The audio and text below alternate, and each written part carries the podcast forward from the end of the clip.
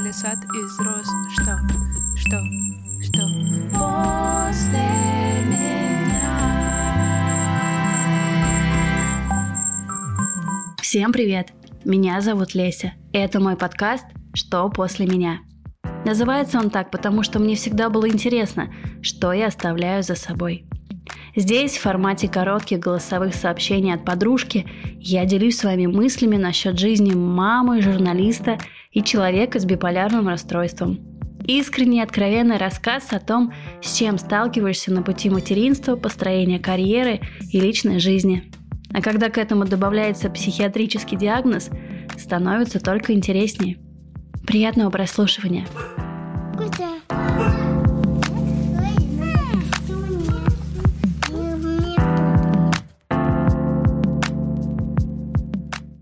Вчера вечером занималась тем, что убеждала своего парня, что если мы расстанемся, то это нормально.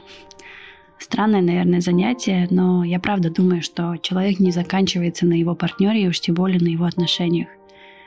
Мне кажется, что люди вместе, пока им хорошо вместе. И в какой-то момент может произойти так, что вы перестанете идти в одном направлении и счастливее сделаете друг друга, если будете порознь. Отношения, конечно же, не бывают без сложностей, но они не должны быть такими, будто вы живете вопреки, будто бы нужно как-то чрезмерно работать над ними. Если вы и ваш партнер, вы вместе больше не кликаете, это нужно уметь принять.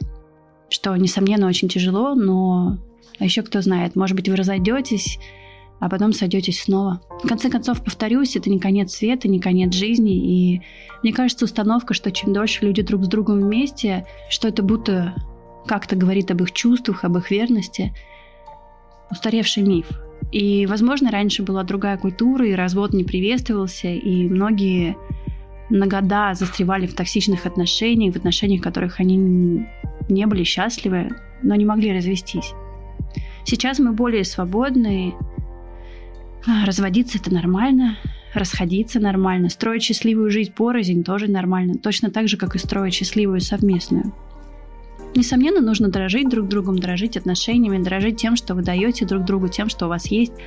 Но в то же время нужно понимать, что вы по отдельности самодостаточные личности и совершенно не обязательно утопать друг в друге. Иногда для вас самих и для окружающих намного лучше, если вы будете по отдельности.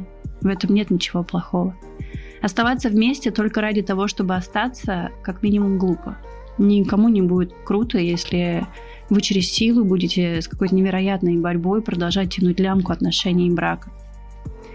А давно, ладно, не очень давно, мне было сложно в это поверить и принять, и понять эту логику, потому что у меня был тревожный вид привязанности.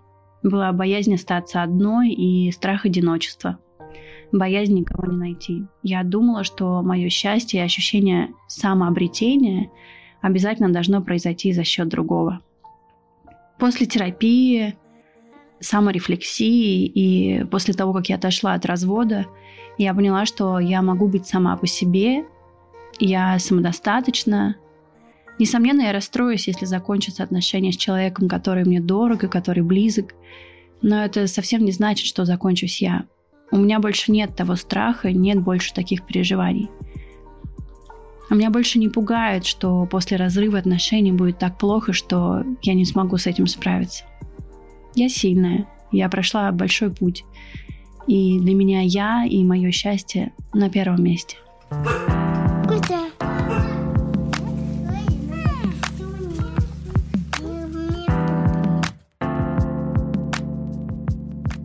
Мне важна обратная связь и ваше мнение. А быть может, вы хотите предложить коллаборацию или тему для следующего выпуска. По любым вопросам и предложениям пишите на почту моего подкаста.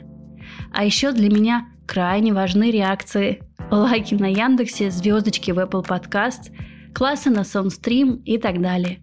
Делитесь моим подкастом с друзьями, проявляйте активность. Пока-пока.